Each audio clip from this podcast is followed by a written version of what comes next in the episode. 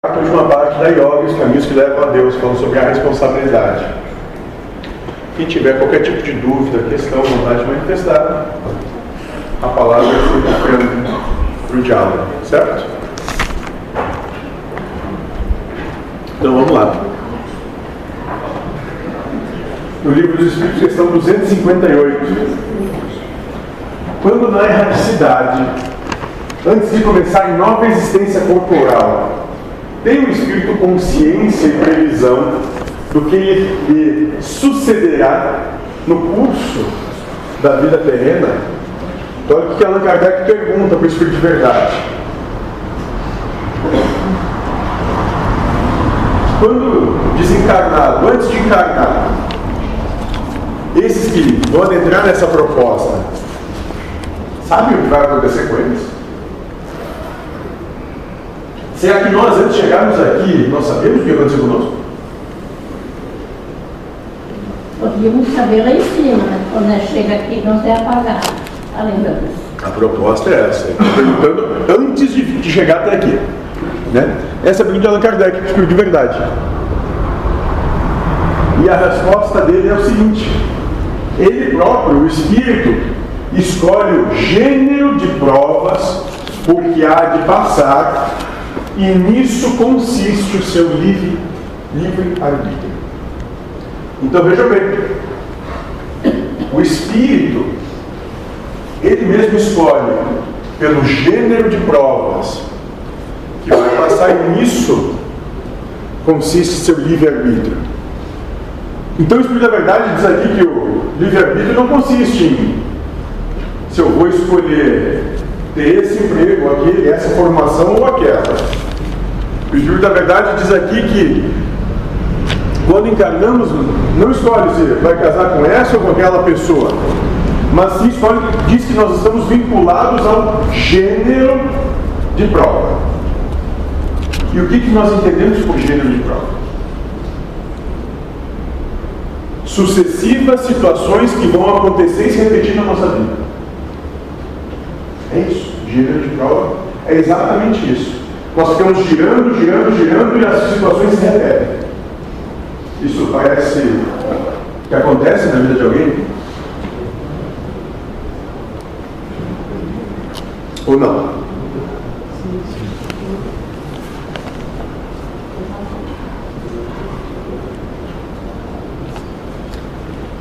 Então, nós temos que trazer a consciência, a lucidez que nós não escolhemos nada material na nossa vida. Tudo nos é dado na encarnação. O que nós escolhemos é o gênero de prova. Então, tem gente que escolhe dizer que, bom, vou trabalhar o meu desapego das coisas materiais e a posse em relação aos outros. Vou trabalhar a questão das minhas paixões. Vou trabalhar as questões dos meus desejos da minha vontade de ser reconhecido, da minha vontade de ter razão, do meu apego ao ganhar sempre, ao ter que sobrepujar o outro. Vou trabalhar a questão da minha universalização.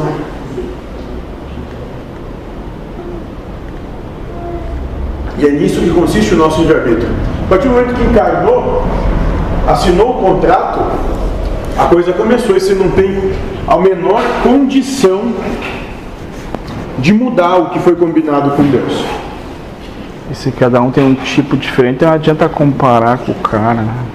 Assinou o contrato, vai vir e vai passar pelo que disse, pelo que escolheu passar. Mas lembra que isso é essa escolha, ela se dá nos âmbitos morais das situações não se dá no, no que é minucioso, porque isso é de Deus. Então, se eu venho passar, escolher trabalhar a minha raiva, porque eu ainda tenho raiva em mim, não se dá na situação de que, ah, meu vizinho vai brigar comigo. Não, não se dá nisso. Não, a escolha não está nisso. Isso é Deus que, que sustentabiliza. Ele vai te, durante a tua vida, ter infinitas possibilidades de escolher entre se apegar à proposta de raiva ou escolher amar Deus sobre todas as coisas e o próximo como a si mesmo. Mas e quando, por exemplo, a pessoa ela já chega no plano doente, leva uma vida doente, mesmo ela sendo passiva, aceitando uma boa e tem uma morte em cima da doença. Foi essa que eu não entendi muito bem daí? Talvez a escolha da resignação, dizendo que não importa o que acontecesse comigo, eu ia amar Deus sobre todas as coisas. E não é a pessoa, é o Espírito que veio. Sim. A pessoa é como uma caneta.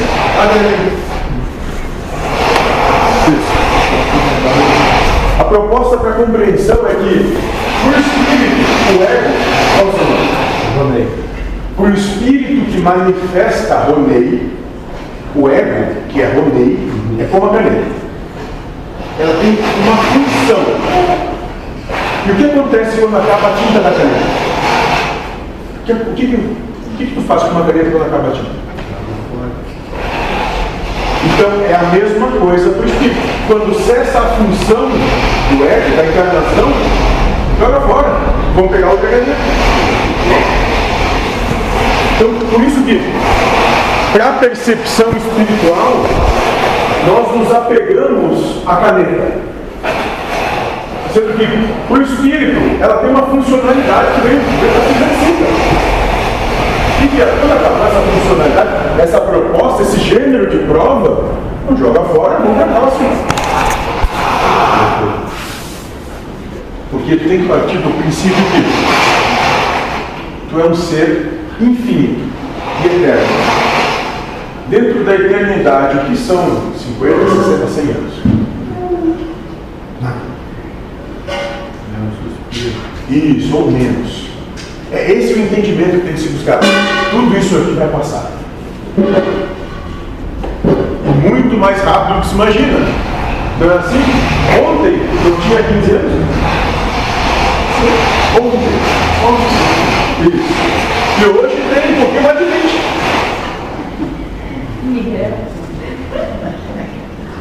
20. É assim. Só que nós damos muita importância para nós mesmos, isso nós vamos trabalhar como sendo o individualismo egoísta, soberbo. Porque a gente dá muita importância no que acontece com a caneta. Mas a caneta, quando acabar a tinta, vai substituir por outra. Maior, menor. Vai, vai, sei lá, vai escrever verde, amarelo. Outra encarnação. Isso, outra proposta de gênero de prova. Outro contrato. Isso, exatamente. Exatamente isso. Outro contrato. Vamos lá, agora dentro dessa percepção, vamos buscar. No 258A do livro dos Espíritos, Allan Kardec vai perguntar o seguinte: não é Deus então que lhe impõe as, as tribulações da vida como castigo? Olha só. Então, se é o Espírito que escolhe a prova, o gênero de prova escolhido, que foi a resposta anterior, né? Diz, mas quer dizer então que não é Deus que impõe essas situações de vida que são difíceis, penosas como castigo?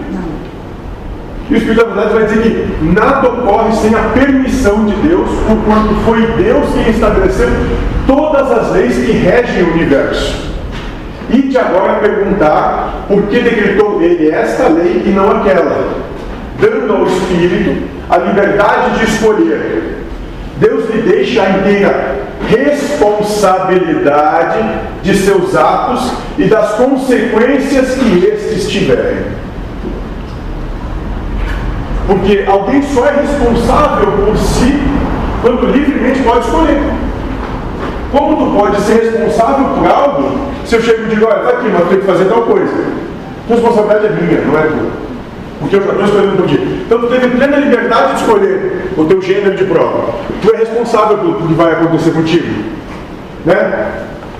E ele continua dizendo, nada lhe estorva o futuro. Ou seja, o que tu combinou com Deus vai acontecer. Não importa o quanto a caneta ache difícil, né? o papel que ela está escrevendo vai acontecer.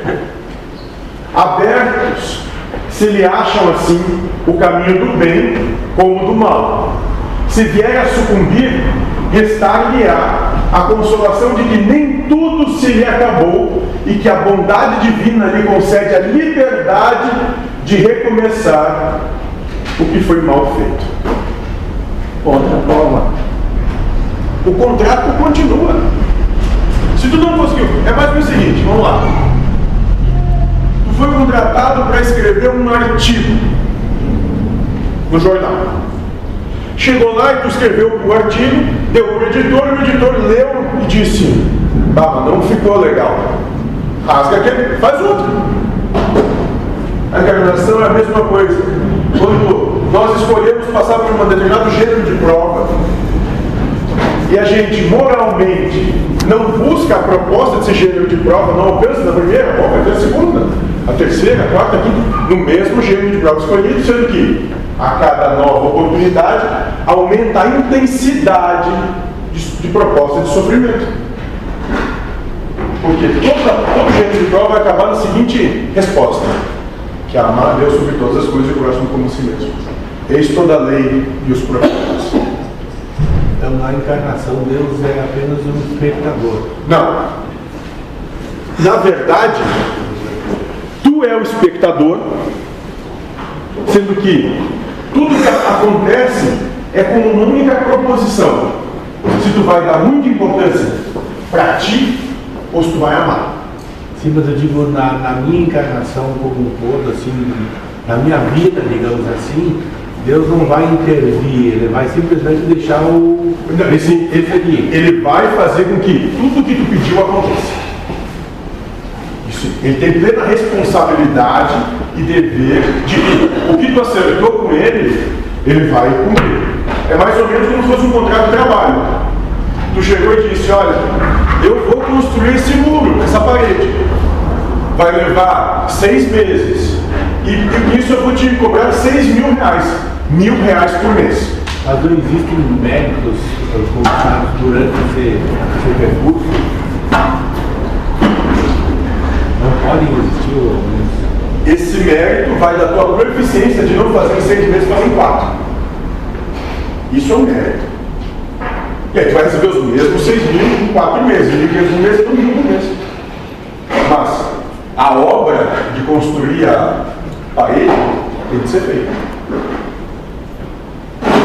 É, é compreensível? Sim, sim. É que, é que a gente vê situações em que as pessoas vêm trilhando um caminho e de repente acontece meio que milagrosamente uma mudança nessa, nessa coisa, que geralmente é pregado como um, um, uma, um milagre. Mas tem que cuidar, porque a gente está falando sempre de. É, esse livro se chama Livro dos Espíritos. Então ele foi escrito, redigido para espíritos que estão encarnando, não para egos, que são as ferramentas. Então, e os valores desses caras, dos espíritos, são opostos aos valores humanos. Então, muito cuidado quando diz, ah, teve uma mudança repentina para melhor, porque o que talvez tu considere melhor para o espírito não foi o melhor. Isso, tem que ter muito cuidado. Porque o ego, o que, que ele quer? O que, que nós, enquanto seres humanos, buscamos? Zona de conforto. Saúde, dinheiro, satisfação, prazer, reconhecimento. O ego busca isso, zona de conforto. O espírito busca a prova. Então, no plano espiritual, o entendimento, objetivo e a lógica é diametralmente oposta à humana. Tem que ser muito cuidado com isso. Ou seja, todos os acontecimentos da sua vida foram pedidos por você mesmo quando libertos da lógica criada pela razão humana. E quantas vezes a gente reclamou hoje da vida eterna? Ou de qualquer coisa que sucedeu na nossa vida hoje. Pediu porque se julgou apto a enfrentar estas questões. Nada lhe foi dado por Deus como castigo ou penalização. Foi tudo obra do seu livre-arbítrio. Tranquilo até aqui?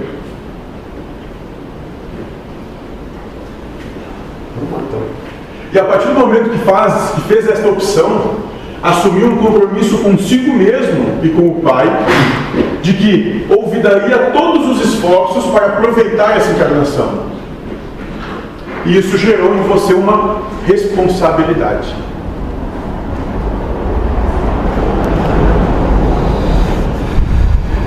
Vocês compreendem? Se nós vamos buscar em outra pergunta, 132 do Livro dos Espíritos, onde Allan Kardec foi pedir para o Espírito de Verdade, questionando o que, para que serve a encarnação? Por que a encarnação existe, né? O Espírito da Verdade vai responder, bom, são quatro simples coisas. Prova, expiação, missão, contribuição para a obra geral. Contribuição para a vida.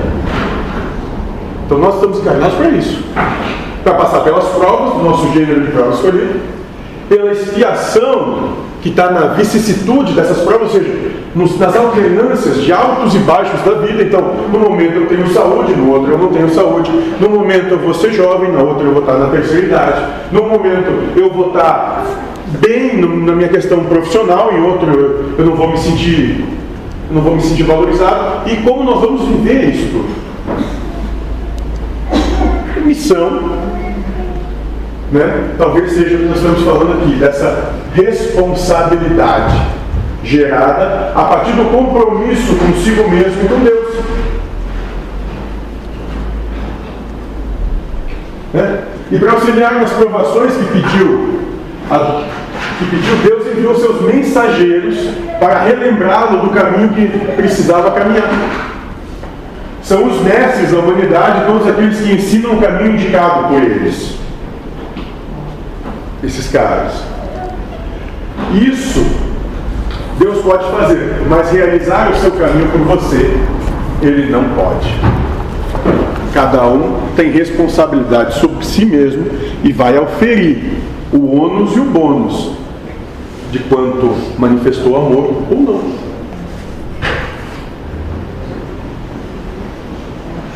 Como lhe concedeu a liberdade de optar, é você que tem que decidir se opta pelo amor às coisas mundanas ou se vive o amor a Deus acima de todas as coisas. E é por causa desse processo que André Luiz ensina: a quem muito foi dado, muito será cobrado.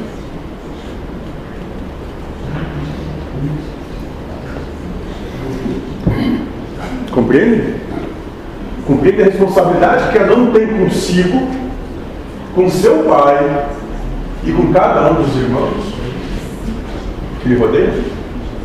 Seja esse irmão, o pai, a mãe, o filho, o vizinho, a sogra, o cunhado, o chefe, seja quem for.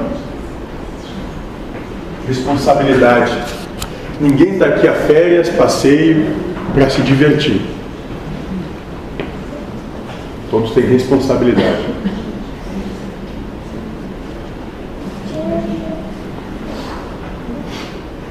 E depois de tudo que falamos aqui, vocês agora receberam a informação enviada por Deus do caminho para a elevação espiritual, ensinada por todos os mestres da humanidade. Todos eles impreterivelmente sempre disseram exatamente isso. Que a gente tem que amar Deus sobre todas as coisas, que a gente tem que viver a nossa vida presente. Que mais importante é ficar atento a si mesmo e por que está aqui e não atento às coisas do mundo. E tendo esse entendimento, o que vão fazer com tudo que receberam? Porque talvez seja essa a pergunta que um dia todos nós vamos, vamos ter em algum momento. Quando a gente se defrontar com esse ser que a gente não entende direito, a gente não tem capacidade de compreensão, que é algo imanifesto, vai perguntar: o que tu fez na encarnação que eu te dei? Como tu aproveitou ela? E nesse instante, assim, vai passar toda a vida na tua frente. O que cada um de nós vai responder se fosse agora, esse momento? Sei lá. Quem tem 15 anos ou quem tem 60? Como iria responder essa pergunta? Porque ela vai ser feita para cada um de nós. Aonde nós colocamos o nosso tesouro? Nas coisas do mundo ou nas coisas do céu? Aonde?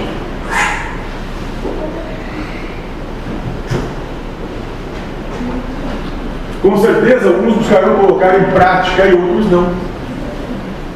Os que buscarão a prática do que ouviram conseguirão realizar o trabalho em níveis diferentes, ou seja, muitos vão ficar pelo caminho e alguns poderão até chegar a algum lugar.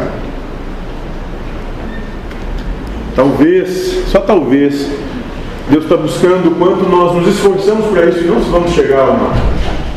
Talvez. E agora perguntamos: e para quem optar por não fazer, ou mesmo para quem busque e não consiga alguma penalização, buscar esse entendimento. É obrigado seguir isso? É obrigado? Vai ter alguma, alguma pena futura em função de, de não seguir isso? Não, não vai ter. E o Espírito da Verdade isso foi bem claro. Se vier a sucumbir, restar-lhe a, a consolação de que nem tudo se lhe acabou e que a bondade divina lhe concede liberdade de recomeçar o que foi mal feito. Então não tem problema nenhum. Só vai ter que voltar e fazer de novo. Quantas vezes forem necessárias até chegar no objetivo que ele mesmo traçou para si.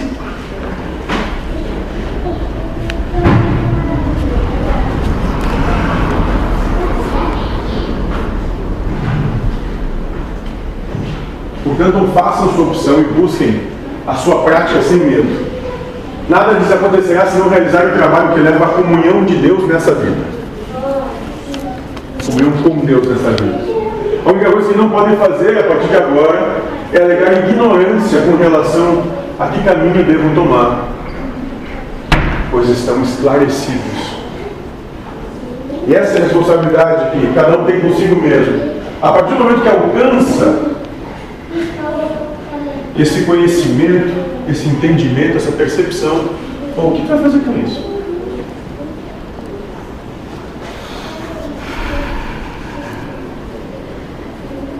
Porque mentor uma vez falou para a gente, né, Numa, como é quando é feita essa pergunta, o que tu fez da, da tua encarnação? Qual é o som? O que ele ouve? Ele ouve. Tu lembra, Guilherme? O que ele ouve? Nada. O som sepulcral. Ah. É isso que nós, invariavelmente, falamos para Deus. Quando ele pede, mas meu filho, o que foi que fez da oportunidade da vida dele? Quanto mais de amor tu manifestou? Quanto tu dedicou na tua vida, de corpo, alma e espírito, para manifestar esse amor? A Deus sobre todas as coisas e próximo como a si mesmo. E ele disse que a única coisa que se ouve é silêncio.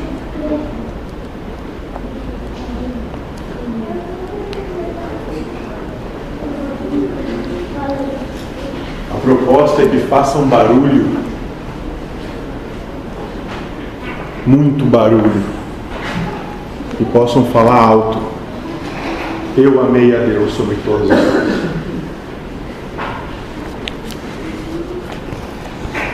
Não tem uma vida morna, como está no Apocalipse, Deus cuspirá os mortos.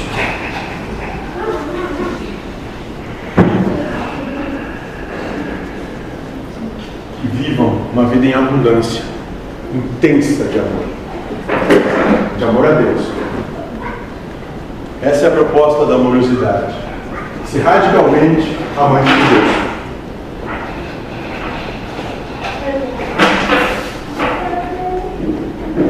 Porque talvez seja a única coisa que tenha sentido. E esse é o grande dilema de Pascal. Pascal, no seu tempo, maior dos matemáticos, talvez a maior inteligência dos seus dias. E ele se fez essa questão, bom, se existe Deus mesmo, disse que, estatisticamente, então tem 50% de chance, sim ou não, existir ou não existir. Ou se não existir, eu vou aproveitar essa vida, vou passar ali meus 60, 70 anos, um gozo pleno vai acabar e tudo bem. Mas e se existe Deus? Como será depois, pela conduta que eu tenho hoje?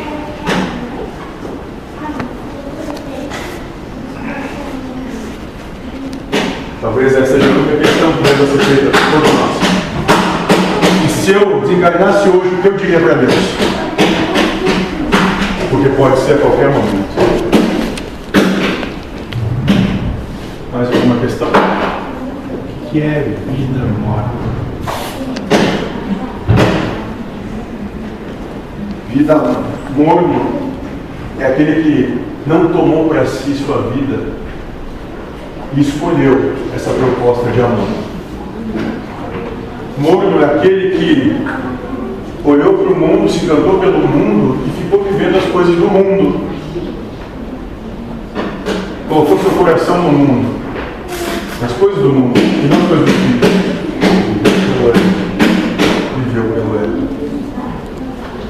Achou que quem escrevia a caneta e não quem segurava.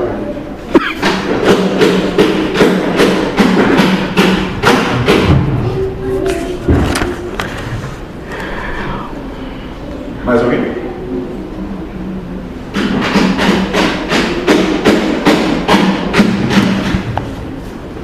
Não? Então vamos trabalhar.